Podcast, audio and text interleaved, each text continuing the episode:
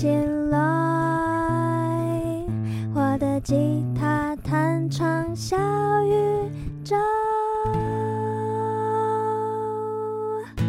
Hello，欢迎来到这一集的我的吉他弹唱小宇宙，我是薰希。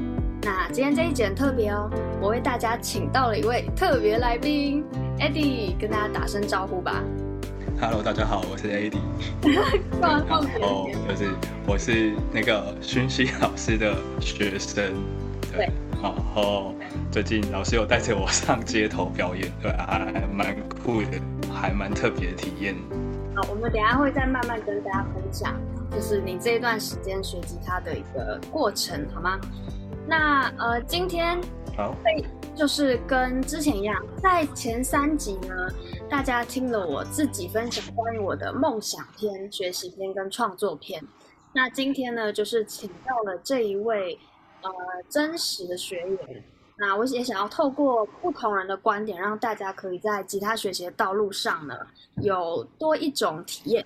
像之前在我们的我们线上线上课程，每个月都有个吉他小聚。然后就在某一次小聚上呢，就有学员回馈说：“哎，其实透过助教的呃视角跟回馈，他们反而觉得更亲近一点，因为可能老师离他们现在的状态太远了，导致他们会觉得，哎，好像那个是一个高不可攀，要很久才可以到达的成果，所以反而会有点压力。那助教呢，就跟他们比较亲近，所以他们就会觉得，哎，好像多了一点期望。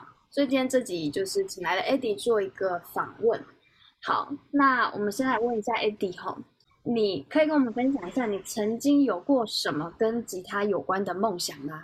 哦，跟吉他有关的梦想就是曾经就是想要当呃表演者，就是不管是在街头上唱歌给别人听，或者什么餐厅驻唱之类的。因为以前好像我记得十六、十七、十八岁那时候，有一些特别节日就会看到有一些。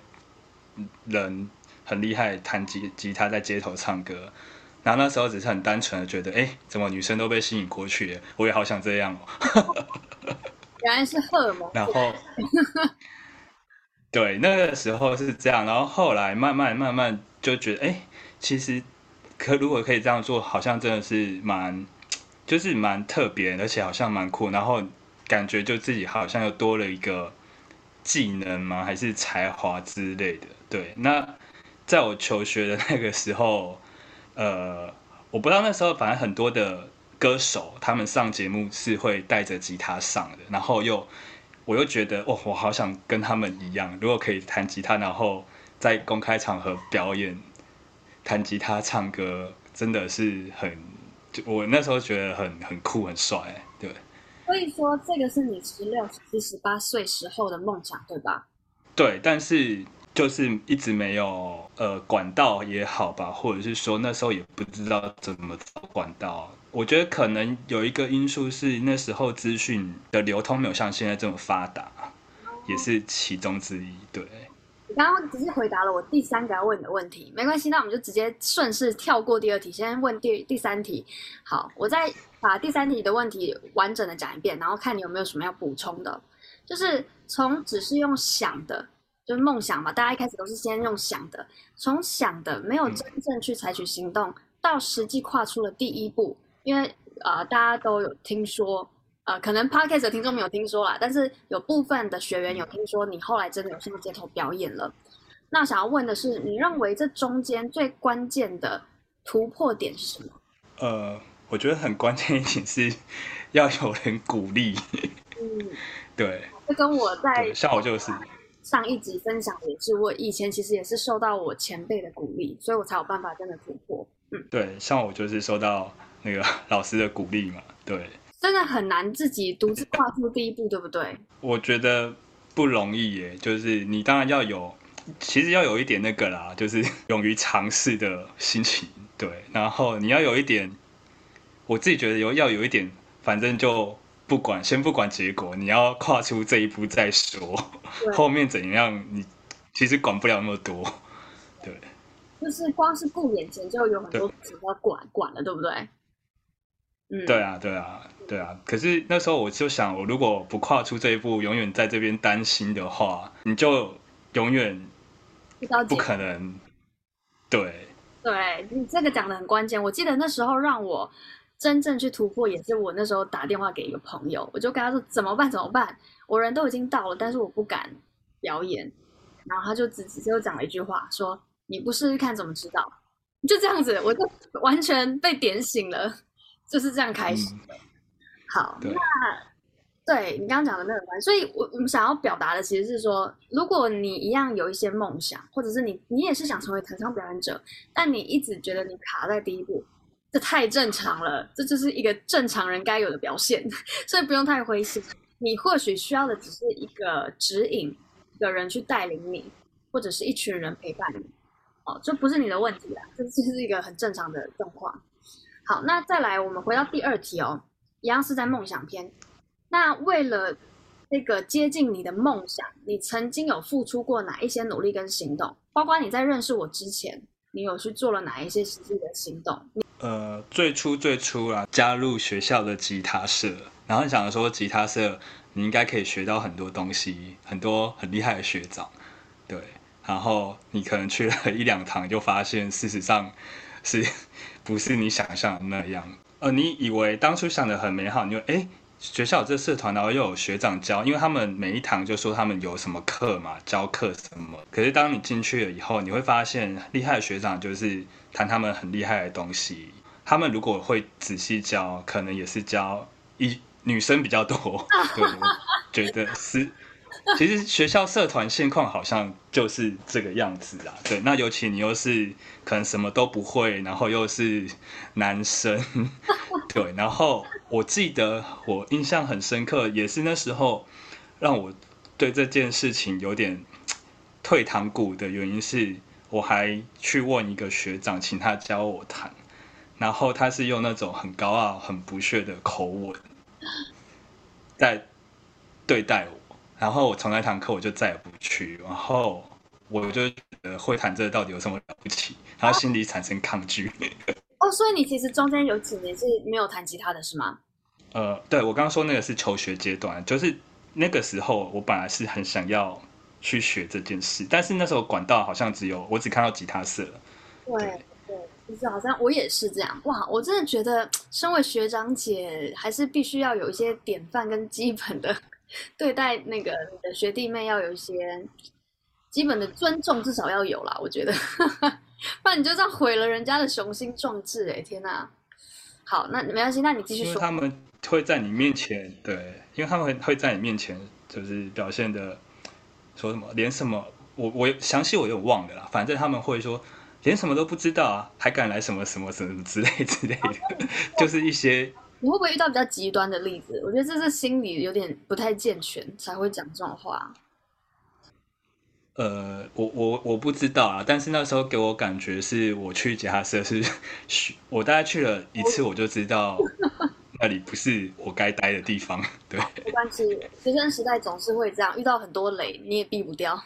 那告诉我们，那你在学生时代过后呢？你什么时候又再一次燃起了你的吉他魂、吉他梦？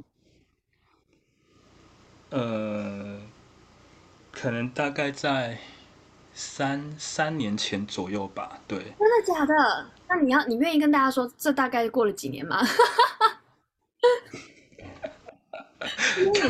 我不要透露我的我秘密的年龄。你就直接跟我们说，是那是什么触发点，让你突然在三年前又重新燃起对吉他的一个热情？其实我自己觉得有一个。很大的关键点还是在于资讯的流通。